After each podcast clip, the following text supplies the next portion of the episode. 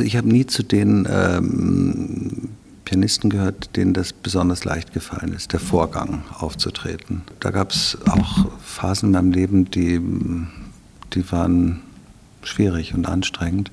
Die Einladung anderer spielen zu lassen, ist deutlich einfacher. Er ist nicht nur Intendant der Salzburger Festspiele, sondern auch Pianist. Und als solcher tritt er in diesem Sommer auch auf.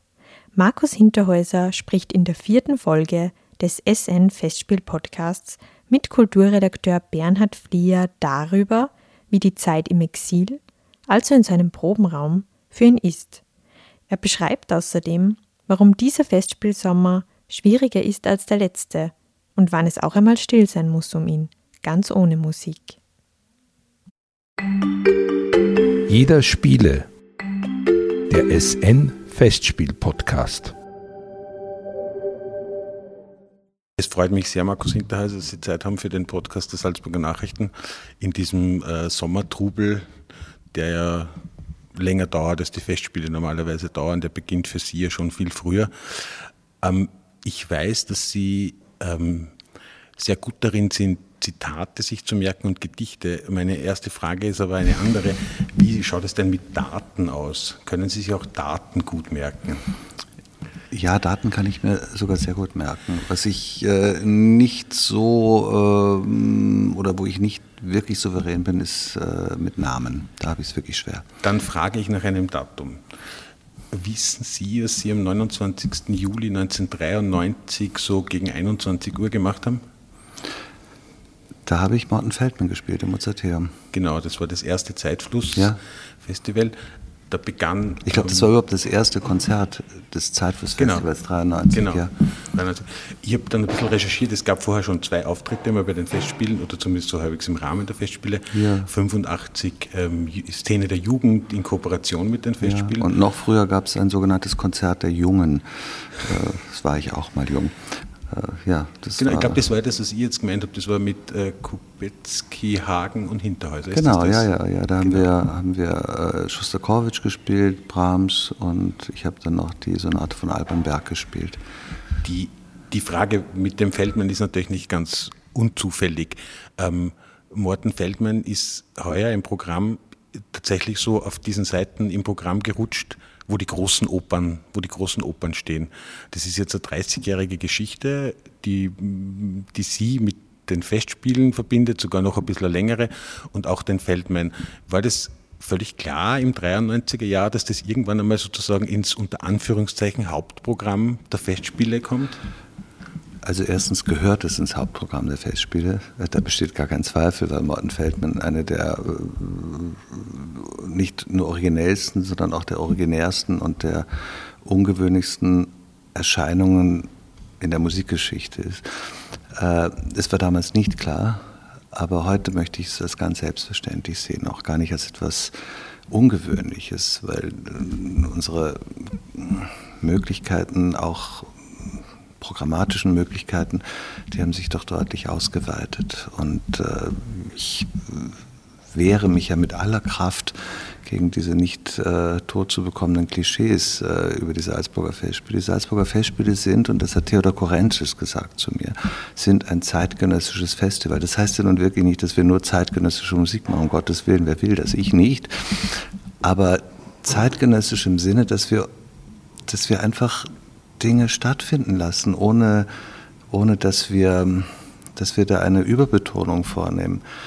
Und wenn man sich vergegenwärtigt, was in Salzburg in den letzten Jahrzehnten gemacht wurde, dann muss ich konstatieren, nicht weil ich da in gewisser Weise äh, sehr Schuld, beteiligt Schuld. war, nein, nicht schuld, sondern sehr beteiligt war, äh, muss, muss, man, muss ich einfach konstatieren, dass das vergleichslos ist. Es gibt auf der Welt nichts, was mit Salzburger und den Salzburger Festspielen zu vergleichen wäre. Auch im Engagement für die sogenannte Neue Musik, im Selbstverständnis, äh, wie wir das haben stattfinden lassen, im Zuspruch, den wir dafür bekommen haben, in der mh, hm, Freundschaft, die wir, die wir da auch mit dem Publikum geschlossen haben. Also das ist, das ist eine, eine große Leistung der Festspiele.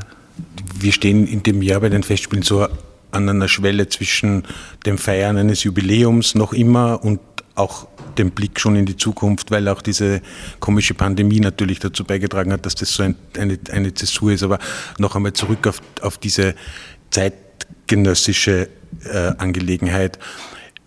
Dieses zeitgenössische in der Musik bei Feldman und bei anderen, wie, wie ist das mittlerweile zu verstehen, sind das eigentlich ohnehin schon Klassiker des 20. Jahrhunderts sozusagen, wenn man diese zwei Begriffe mit zeitgenössisch und Klassik, so Klassiker im Sinne nicht von klassischer Wiener Schule, sondern von längst in der Tradition angekommen. Ist das so? Ja, also das sind äh, ganz gewiss Klassiker äh, des 20. Jahrhunderts. Auch Luigi Norno gehört zu den großen, fast ja, klassischen Figuren des 20. Jahrhunderts. Aber dennoch gibt es immer noch so eine Art von mir gar nicht äh, nachvollziehbarem Erklärungsbedarf, warum man das macht.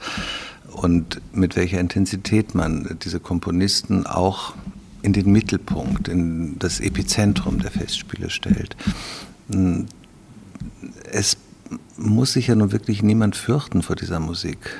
Es ist so, so merkwürdig, dass in der Musik dann doch noch eine gewisse, ja, auch Zurückhaltung äh, zu konstatieren ist, äh, was eine musikalische Sprache betrifft, die mm, dann immer irgendwie bei nicht ganz wenigen Zuhörern zu dem Ergebnis führt, das verstehe ich nicht.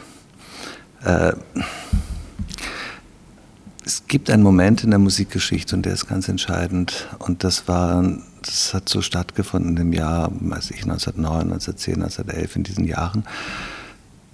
Da, ist, da hat Gustav Mahler seine neunte Symphonie geschrieben mit diesem unfassbar ergreifenden, riesigen Adagio, Schlusssatz, in dem er den Untergang der Monarchie, indem er seinen eigenen Tod vorausgesehen hat, indem er ähm, einen Abschied an die Form der Symphonie vorgenommen hat, indem er einen Abschied auch, mm, wie soll ich sagen, an äh, auch der, vielleicht auch der Tonalität ähm, vorausgeahnt hat.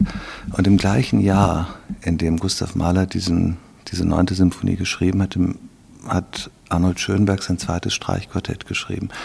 Und in diesem zweiten Streichquartett fügt er im letzten Satz ein Sopransolo ein ein Gedicht von Stefan George. Und dieses Gedicht von Stefan George fängt mit der Zeile an, ich fühle Luft von anderen Planeten. Also es ist die, sozusagen, es weht die Moderne hinein.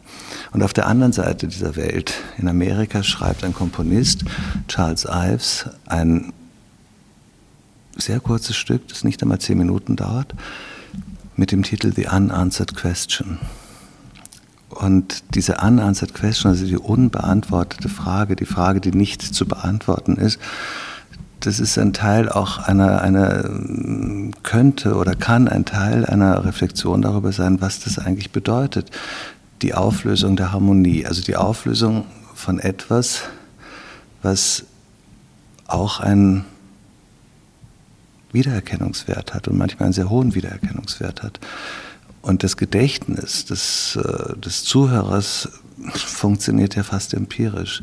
Und es gibt in der Musik auch eine, eine, eine, ein hohes Maß an Empirie. Es gibt äh, Formen, die wiedererkennbar sind. Es gibt Tonfolgen, die wiedererkennbar sind.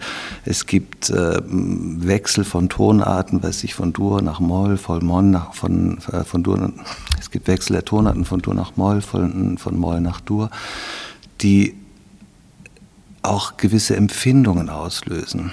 Und an diese Empfindungen erinnert man sich auch. Wenn jetzt diese Grammatik aufgelöst wird, wenn eine vollkommen andere Semantik in der Musik entsteht, die diese Wiedererkennung schwer bis unmöglich macht, dann könnte das immer noch ein Grund sein für eine gewisse Zurückhaltung in der Zuneigung zu dieser Musik. Aber ist es nicht genau das, was auch eine unglaubliche Freiheit beim Zuhören verschaffen könnte? Nämlich, also, dass die Gedanken viel weiter sich bewegen können bei einem Stück von Feldmann als vielleicht bei einer, bei einer großen Oper der Klassik?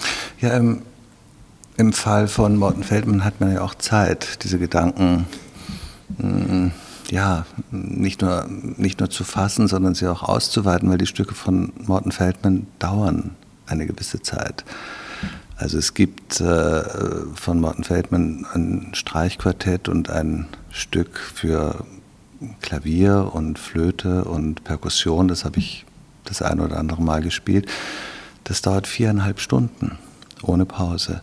Also es hat eigentlich die Dimension einer Oper von Richard Wagner, bewegt sich aber der untersten dynamischen, äh, in den untersten dynamischen Regionen. Es ist alles im, in, in dem zartesten Piano, Pianissimo, Pianississimo. Es ist sehr langsam. Es ist wie ein, ich weiß nicht, wie ein, wie ein Klangmobile, das in Bewegung gesetzt wird und sich endlos, endlos lang bewegt. Und in dieser endlos langen Zeit hat der Zuhörer alle Möglichkeiten,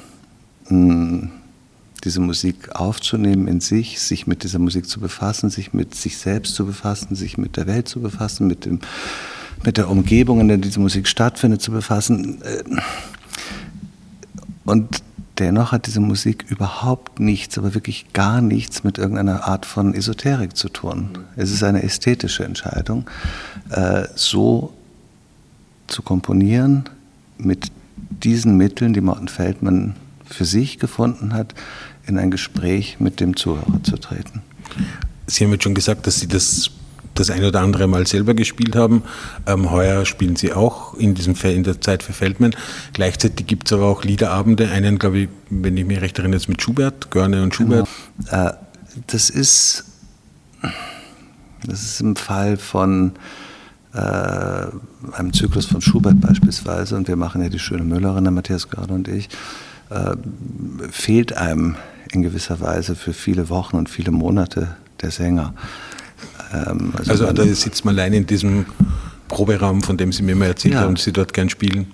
Genau, da sitze ich alleine und äh, spiele das, äh, erlerne das und, äh, und singe das halt auch selber. Und muss man dann hoffen, dass das mit dem Sänger kompatibel ist eigentlich? Oder? Naja, also den, den Matthias Görne kenne ich nur wirklich in- und auswendig, mit dem habe ich äh, unendlich oft gespielt. Das, äh, das ist kompatibel. Ja. Ähm, was mich beschäftigt, wir haben über die Jahre immer wieder auch über einen unserer beiden Lieblingsmusiker, ähm, über den Leonard Cohen, geredet. Mhm. Und wenn ich dazu höre bei Leonard Cohen, dann kommt mir auch immer so was wie Trost unter, wie eine, eine, eine Befreiung von dem, was so, so rundherum ist. Wie ist denn das beim Spielen? Stellt sich da der gleiche Zustand ein, als wenn man die Dinge hört? Nein, überhaupt nicht. Äh, also wenn man Dinge hört, also das heißt Aufnahmen hört, äh, dann hört man eine vermeintlich, vermeintlich äh, makellose, fehlerlose, äh, in gewisser Weise auch sehr artifiziell äh, vorgenommene Interpretation. Das ist ja, das ist ja nicht der Fall. Musik hat ein ganz anderes Leben. Musik ist auch nicht fehler, also Interpretation ist auch nicht fehlerlos. Äh, natürlich sollte man mit den Fehlern vorsichtig sein, die man macht, vor allem wenn man sie dann öffentlich macht. Aber wenn man übt, wenn man alleine ist, äh, hat man hat man viel zu bewältigen. Aber es gibt etwas, was wirklich äh, nicht uninteressant ist. Äh, manchmal verschwinde ich ja so vom, von diesem, von diesem Festspielalltag und äh, gehe so in mein Exil da in den, in den dritten Stock des Festspielhauses, in, dieses, dieses, in diesen schönen Raum, wo dieser schöne Flügel steht. Äh, und, äh, und dann gelingt einem manchmal, manchmal etwas. Äh, und zwar mm, auch auf eine sehr schöne Weise. Aber ich weiß 200 Prozent, dass wenn ich dann zwei Stunden später wieder hinaufgehe, alles weg ist. Dann gelingt es gar nicht mehr. Und im Grunde ist es das Üben, hm, ist, und auch schlussendlich auch Konzerte zu spielen, ist ein, eine ständige Suche nach diesem, nach diesem Moment, in dem, in dem so vieles möglich ist und relativ anstrengungslos möglich ist. Und warum das möglich ist, weiß ich auch nicht. Es ist dann plötzlich da.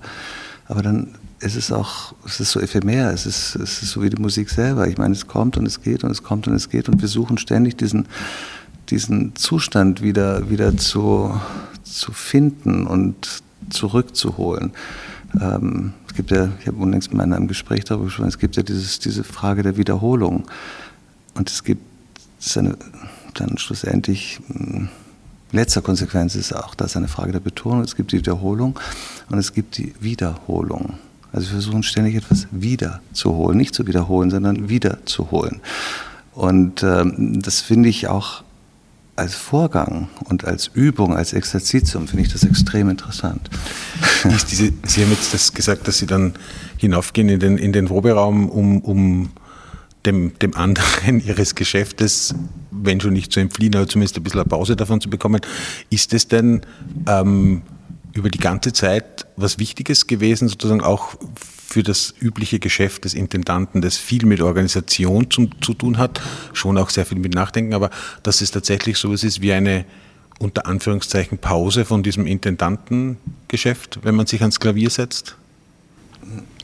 Also ich überschätze mein, mein Klavierdasein oder mein pianistisches Dasein wirklich nicht. Ich habe nie extrem viel gespielt. Es gab Phasen, wo ich mehr äh, gespielt habe, wo ich äh, in gewisser Weise präsenter war. Äh, aber jetzt bin ich als Pianist äh, eine Art Nebenerwerbsbauer. Ich meine ja gar nicht äh, mein so. Erwerb ist, mein Erwerb und mein Leben sind die Salzburger ja, Festspiele. Ja, meine Pianist als Nebenerwerbsbauer. Ja, in gewisser Weise aber ist das so. Ich habe es ja gar nicht so gemeint auf die, auf die Auftritte, die es dann gibt, sondern eher auf das Gefühl, das man vielleicht ähm, haben kann, wenn man sich ans Klavier sitzt und sozusagen von dem, von dem ja sicher stressigen Dasein als Intendant loslösen kann? Ja, das ist für mich auch ein, also in den meisten Fällen ein schöner Moment. Es gibt alle Möglichkeiten dieser Welt, sich von gewissen äh, Stresssituationen oder gewissen, einem gewissen Druck zu lösen. Man kann, man kann spazieren gehen, man kann äh, Rennrad fahren. Ja, oder man kann, man kann an einen See fahren. Oder, das kann alles Mögliche machen.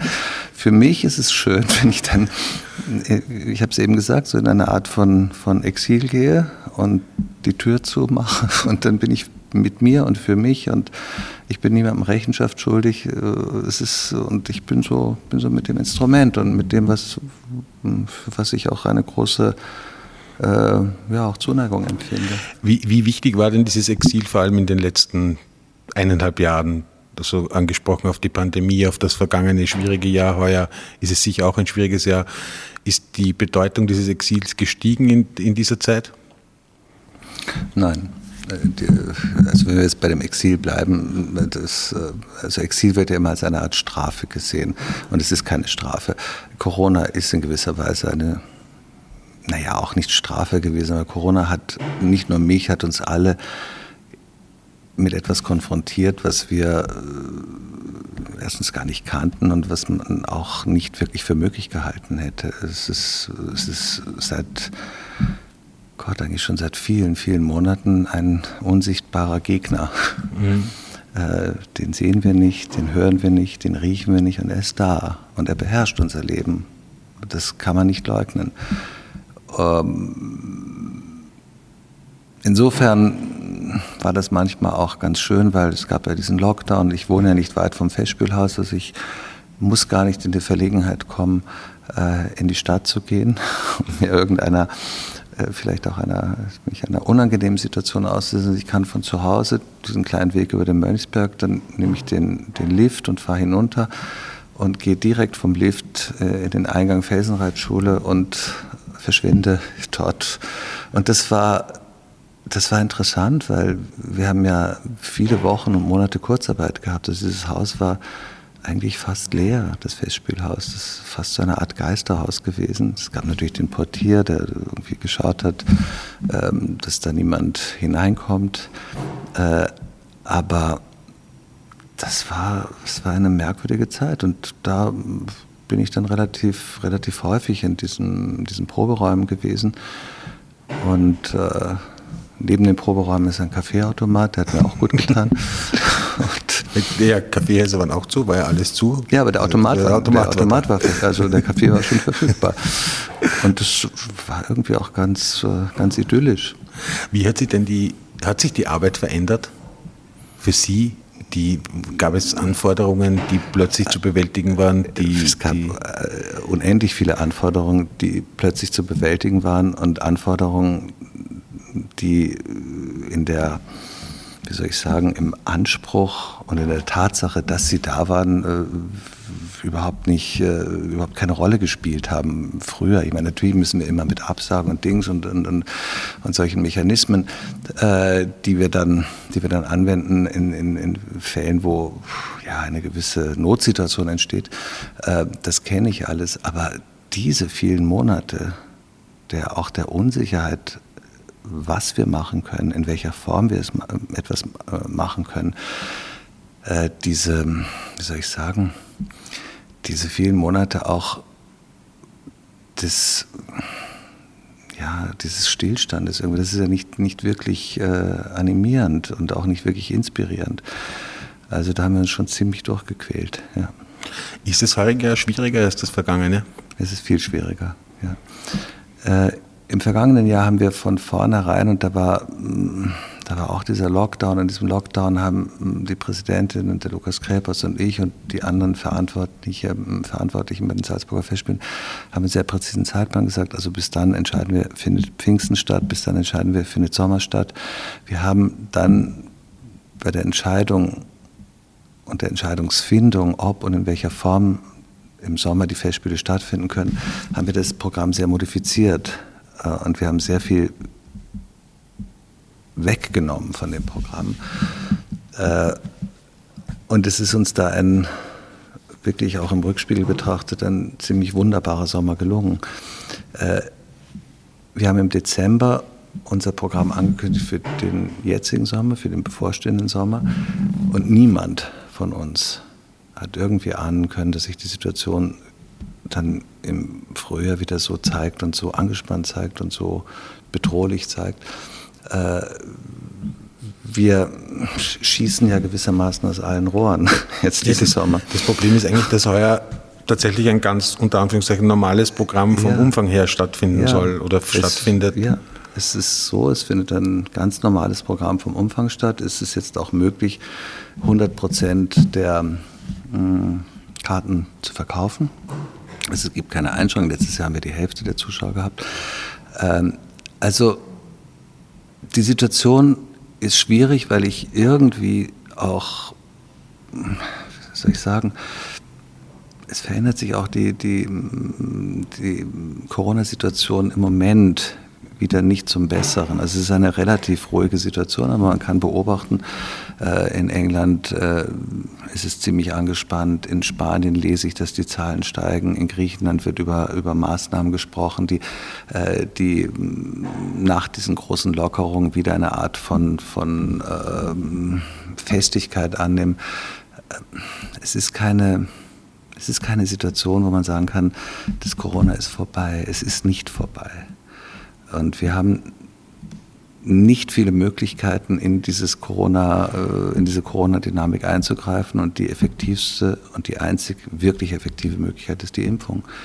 Und wir haben auch Sie auch, auch bei den, bei den Salzburger Festspielen, wir haben ja vor ein paar Wochen eine Impfstraße hier eingerichtet im Karl-Böhm-Saal und haben unsere Mitarbeiter äh, impfen lassen. Wir haben aber gleichzeitig gesagt, mit diesem Impfstoff, der uns zur Verfügung gestellt wurde, nach vielen Gesprächen auch mit der Politik, mit diesem Impfstoff wollen wir auch die Salzburger Orchester mit einbeziehen, das Musateum-Orchester, die Kamerata, den Bachchor mit einbezogen, die freie Szene. Also alle konnten hier ins Festspielhaus kommen und sich impfen lassen. Das ist die einzige Möglichkeit, eine Form von ähm, Entspannung und von, äh, ja, dieses Wort, das ich nicht so mag, von Normalität äh, wiederherzustellen. Sie sprechen gern davon, dass sich ähm, durch die Festspiele die Temperatur in der Stadt verändert.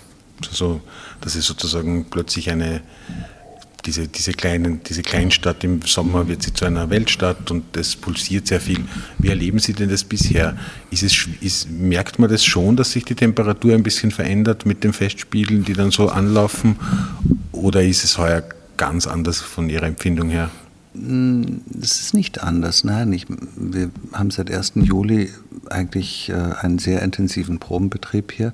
Im Haus ist es schon vollkommen verändert, weil es ist sehr voll und es wird noch voller. Also es, ja, es, wird ja erst Don Giovanni geprobt und Jedermann und dann äh, der Hofmannsthal, das ist in Algen draußen. Aber nächste Woche kommen die Proben für Intoleranza dazu, da kommt Elektra dazu, dann kommt äh, Richard äh, von Shakespeare dazu. Äh, also jetzt geht es richtig, richtig los und das ist dann schon eine vollkommen veränderte Situation hier im Haus. Äh, es, es, ist ein, ein, ungeheures Gewimmel von, von Menschen, die in irgendeiner Weise ihren Beitrag liefern zu den Festspielen. Ist das eigentlich die Zeit, die der Intendant am, am liebsten mag? Bei Proben Battle zuzuschauen, zu erkennen, wie sich die Dinge entwickeln. Ähm, das, wenn, wenn man sieht, wie das, was man sich ausgedacht hat, wächst. Also das ist ganz bestimmt die Zeit, die mir am allerbesten gefällt. Äh, die Zeit äh, Proben beginnen und dann eben diese, ja, äh, diese auch noch unbeschwerte Zeit. Äh, mit Beginn der Festspiele wird es wirklich, wirklich, ähm, ja, Beschwerlich? Sehr, nein, nein, nicht beschwerlich, nein, aber es wird sehr, sehr, sehr anstrengend. Mhm. Und ich kenne es ja aus, aus jetzt gar nicht so wenigen Jahren. Das geht dann und dann kommt ein Einbruch nach circa zwei Wochen. Äh, da merkt man, dass äh, etwas passiert mit einem, auch in der Belastbarkeit.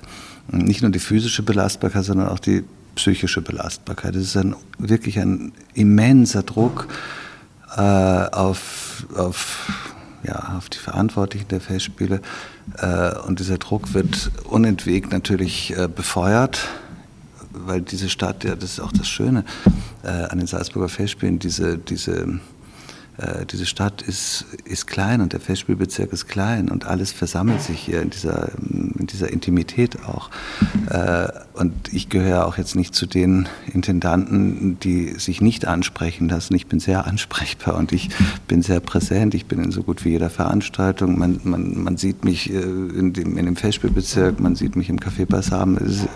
Ähm, aber und wie gesagt, ich, ich mein Charakter ist eben nicht der, dass ich, dass ich da eine, eine übergroße Form an Reserviertheit an den Tag legen würde. Dass wenn ein Publikum mich anspricht, dann, ja, dann, dann ist das so. Und das ist auch etwas eigentlich sehr Schönes, weil ich lade das Publikum ein, nach Salzburg zu kommen. Äh, es sind ja, es sind ja unsere Gäste in gewisser Weise. Ja? Und äh, ich finde das auch eine sehr, äh, hoffentlich sehr nachvollziehbare äh, nachvollziehbaren Gedanken. Äh, wenn man jemanden im übertragenen Sinne zu sich nach Hause einlädt, im übertragenen Sinne ist nicht mein Zuhause, aber sagen wir mal so, äh, zu sich nach Hause einlädt, dann möchte man, dass der oder diejenigen es gut haben. Wenn sie es nicht gut haben, werden sie kein zweites Mal kommen. Das ist wie die Präsidentin sagt, es steht ja nicht nur Spiele dort, es steht ja auch fest Spiele dort und sie immer sagt, das muss auch ein Fest sein, wo sich die Leute wohlfühlen und wo die Leute gern hinkommen. Ja, natürlich. Äh, und das versuchen wir möglich zu machen und das ist uns auch gar nicht schlecht gelungen in den letzten Jahren. Äh, es gibt keine Garantie fürs Gelingen und es gibt aber auch keine Garantie fürs Scheitern. Also, aber es gibt Mechanismen und es gibt, äh, wie soll ich sagen, auch eine, auch ein Respekt, der Respekt wirklich dem Publikum gegenüber, das, das hierher kommt nach Salzburg und hier sich auffällt und das, was wir was wir möglich machen, äh, besucht und sich damit auseinandersetzt, es manchmal sehr mag und manchmal weniger mag. Das ist auch vollkommen richtig so. Aber grundsätzlich ähm, ist, es, ist es zwei Wochen lang relativ sehr zu bewältigen und dann kommt ein Einbruch. Das habe ich jetzt bei mir in den letzten Jahren immer gemerkt. Äh, und dann braucht man auch wieder irgendwie ein eine Art von Exil manchmal. Manchmal muss man irgendwie auch sich, sich herausnehmen aus dem Spiel und sei es auch nur für eine Stunde oder eineinhalb Stunden, weil es dann doch zu viel wird. Geht es dann ans Klavier oder ist das ein Nein. anderes Herausnehmen? Nein, es geht sicher nicht ans Klavier. Ich höre so unendlich viel Musik in diesen, in diesen Wochen. Äh, da geht es wirklich darum, dass, dass es endlich einmal still ist. Mhm. Und zwar wirklich still. Das ist ja auch eine, eine, diese Stille hat ja auch etwas, etwas sehr Vitalisierendes.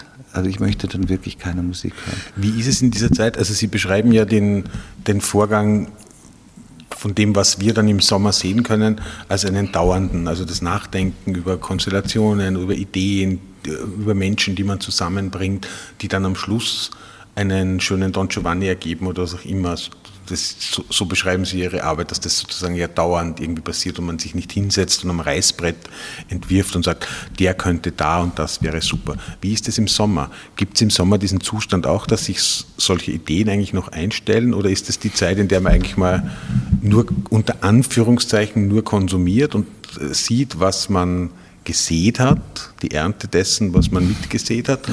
Nein, der Sommer, der Sommer ist, äh, ist eine Bewältigung von dem, was man geplant hat. Da kann man auch nicht mehr eingreifen. Das geht nicht mehr. Also außer, man, außer es passieren äh, krankheitsbedingte Absagen in einer Oper, also dass man sehr schnell einen Ersatz finden muss oder sonstige Dinge. Aber der Sommer ist, äh, ist ein, ein, ein, da wird ein, ein, ein, ein Motor gezündet, äh, wo, wo man nur noch in Anführungszeichen eine Art von Krisenmanagement machen kann. Aber man hat wirklich weder, weder eine Freiheit noch ist sie gefragt, irgendeine Art von Inhaltlichkeit äh, zu, sich damit zu beschäftigen. Das findet nicht mehr statt, für mich zumindest nicht. Ich weiß aus, wie gesagt, gar nicht wenigen Jahren, die ich das mitmache, es sind Tage, die beginnen um 7 Uhr früh und enden um 1, 2, halb 3, 3 in der Nacht. Und das geht über viele Wochen so. Ähm, aber da ist, ähm, manchmal gibt es so einen, so einen kleinen Raum, wenn man mit Künstlern zusammen ist, was ich, am Abend oder äh, spät am Abend oder früh in der Nacht. Und dann entsteht plötzlich eine Idee, wir können eigentlich nächstes Jahr oder übernächstes Jahr das und das machen. Ähm, das gibt es schon. Aber es ist einfach keine Zeit, um, um einer, einer Art von Planungsarbeit nachzugehen. Also ich habe sie zumindest nicht. Sie haben jetzt schon gesagt, Sie machen es ja schon ein, ein, einige Zeit, es kommt auch noch einige Zeit. Wenn Sie so zurückdenken an das, wie Sie da hineingerutscht sind, hat es irgendwann einmal Gedanken darüber gegeben, wie das sein kann, wenn man Intendant ist und wie ist das mit dem Vergleich, wie es denn wirklich ist? Na, wissen Sie, ich habe das immer wieder gesagt, ich habe in meinem Leben nie eine Strategie gehabt, etwas zu werden. Äh, es ist mir auch in gewisser Weise passiert oder zugefallen, äh, mein, mein Leben eigentlich bei den Salzburger Festspielen zu verbringen. Und das ist ja eine Zeit lang her mit dem Zeitflussfestival und dann die, die Zeit als Konzertchef und dieses Interimsjahr als Intendant und dann kamen die Wiener Festwochen als Intendant, dann wurde ich wieder nach Salzburg gerufen es folgt keinem, es folgt keiner, keiner strategischen Überlegung. Und ich finde das auch sehr, sehr schön. Jetzt kann ich ja langsam auch in eine Art von Rückspiegel blicken, weil es einfach wirklich gar nicht wenige Jahre sind. Und ich empfinde das als wirklich großes Privileg und großes Glück in meinem Leben. Äh, warum das so gekommen ist, weiß ich selber nicht. Ich habe unlängst, oder letztes Jahr habe ich ja mal ein Gespräch gehabt äh, für ein Kulturmagazin im irgendeinem Fernsehsender in Deutschland. Und ich wurde gefragt, wie ich das geworden bin. Und ich habe, ich weiß nicht warum, aber ich war irgendwie in der Verfassung und habe gesagt, wissen Sie, ich bin Intendant geworden, weil ich so phlegmatisch bin, weil ich einfach viele Jahre durch diese schöne Stadt gegangen bin. Ja, also ich bin, also, äh, bin nein, aber nein, lassen, Sie das, lassen Sie mir das so sagen. Ich bin, ja, ich bin immer da gewesen, bin, aber ich bin ständig so, ich, ich ja, ich gehe halt so herum und, und wie ich hier in der Zeit, in der ich hier studiert habe, äh, Klavier studiert habe, da sind wir auch schon um das Festspielhaus herumgeschlichen und, und haben irgendwie versucht hineinzukommen äh, und irgendwas mitzuerleben diese Jahre danach. Und, aber ich habe ich hab Menschen getroffen, die äh, die mir in gewisser Weise geholfen haben, ohne dass ich sie darum gebeten hätte, äh, die vielleicht etwas mir erkannt haben äh, und äh, ja, noch in, gewisser Weise unaufgefordert die eine oder andere Weiche in meinem Leben und für mein Leben gestellt haben.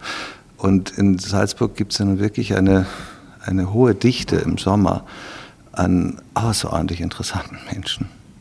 Und wenn man offen und wenn man neugierig ist und wenn man irgendwie, irgendwie ein, ein Sensorium hat auch für, für, für Menschen, dann, dann ist mir das in gewisser Weise passiert. Und ich glaube, ich habe diese Offenheit gehabt und ich habe auch diese Neugier gehabt und ich habe auch diese Bereitschaft gehabt, ähm, mit, mit Menschen in Kontakt zu treten und, und äh, ja, und die könnte ich jetzt auch mit Namen benennen.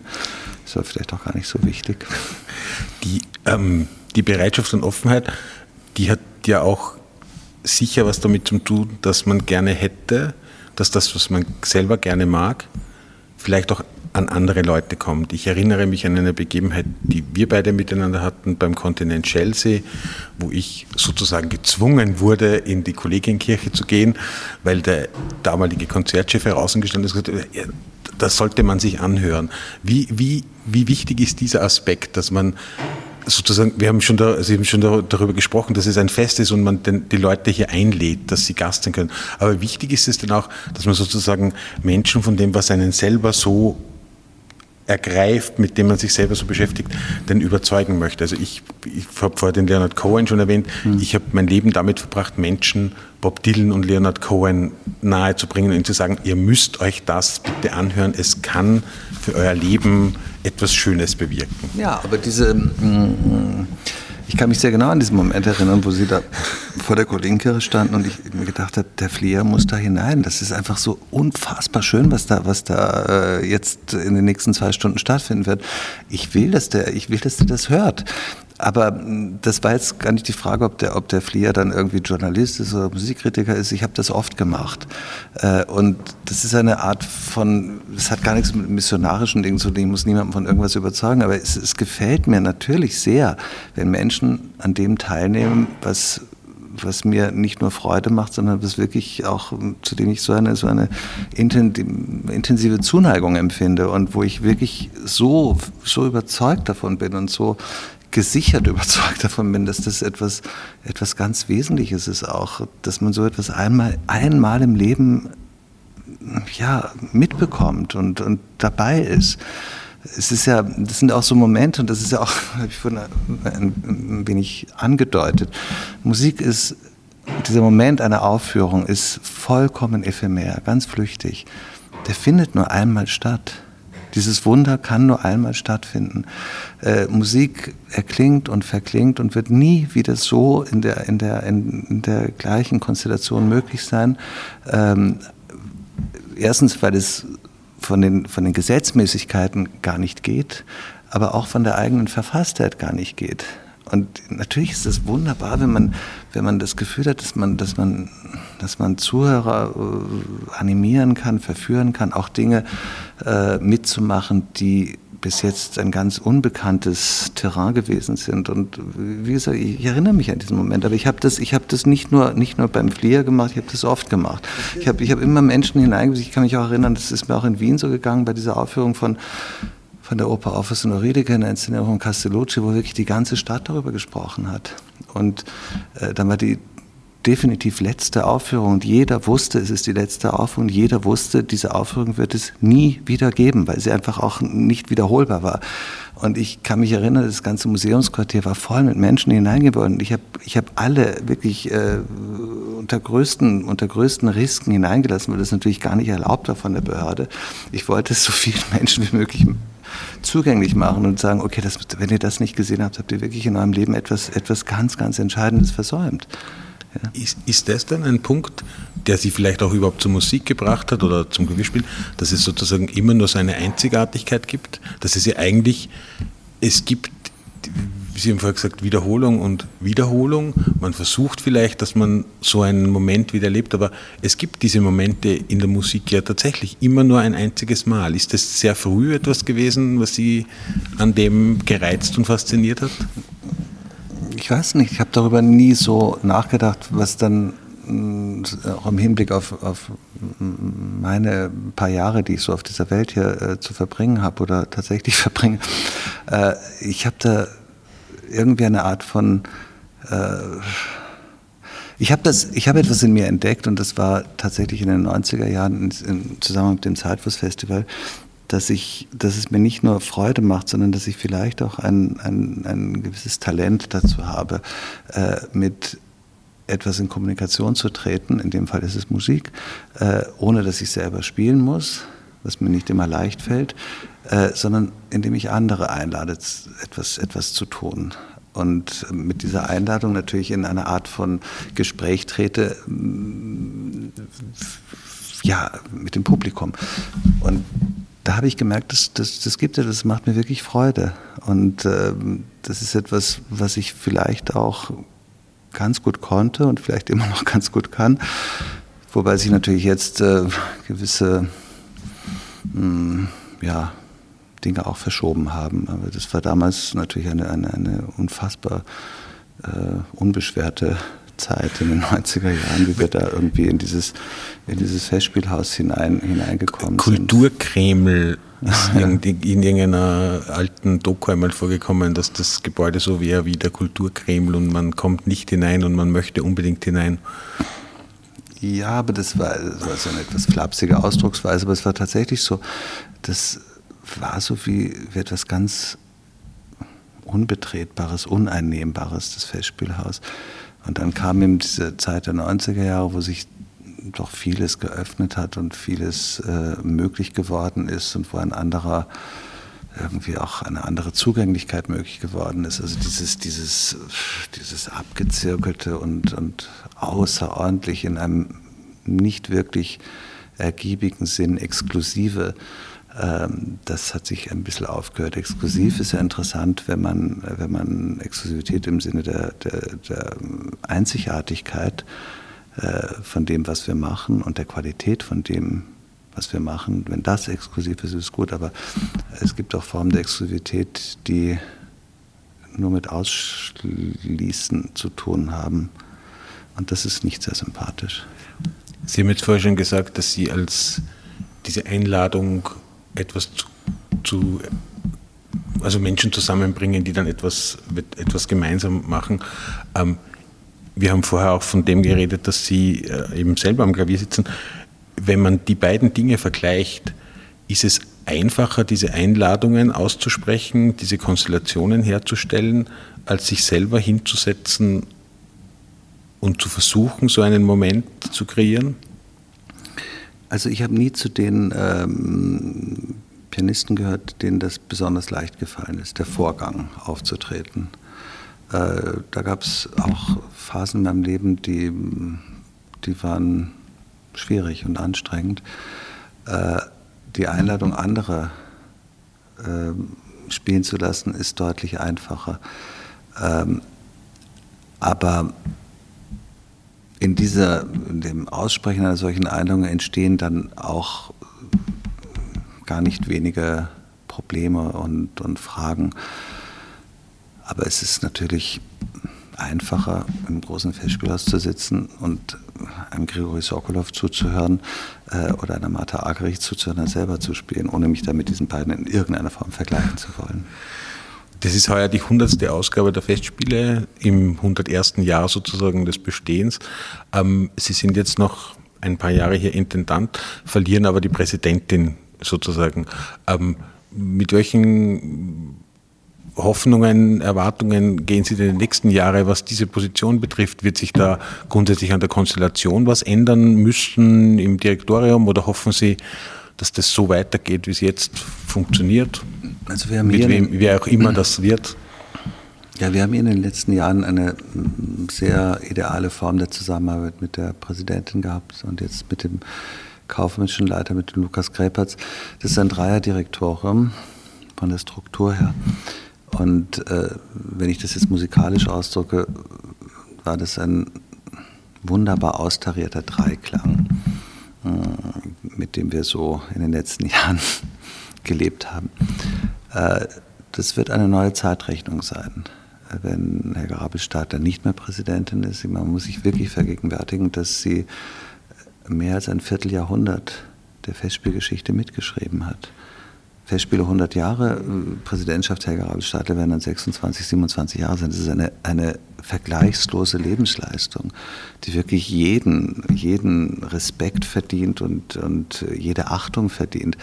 Wenn sie jetzt nicht mehr Präsidentin sein wird, sein sollte, sein möchte, äh, dann wird es eine neue Zeitrechnung. Und diese neue Zeitrechnung muss ja auch irgendwann beginnen. Ja, ich würde mir wünschen, dass sie noch ein bisschen weitermacht. Also das verhehle ich gar nicht.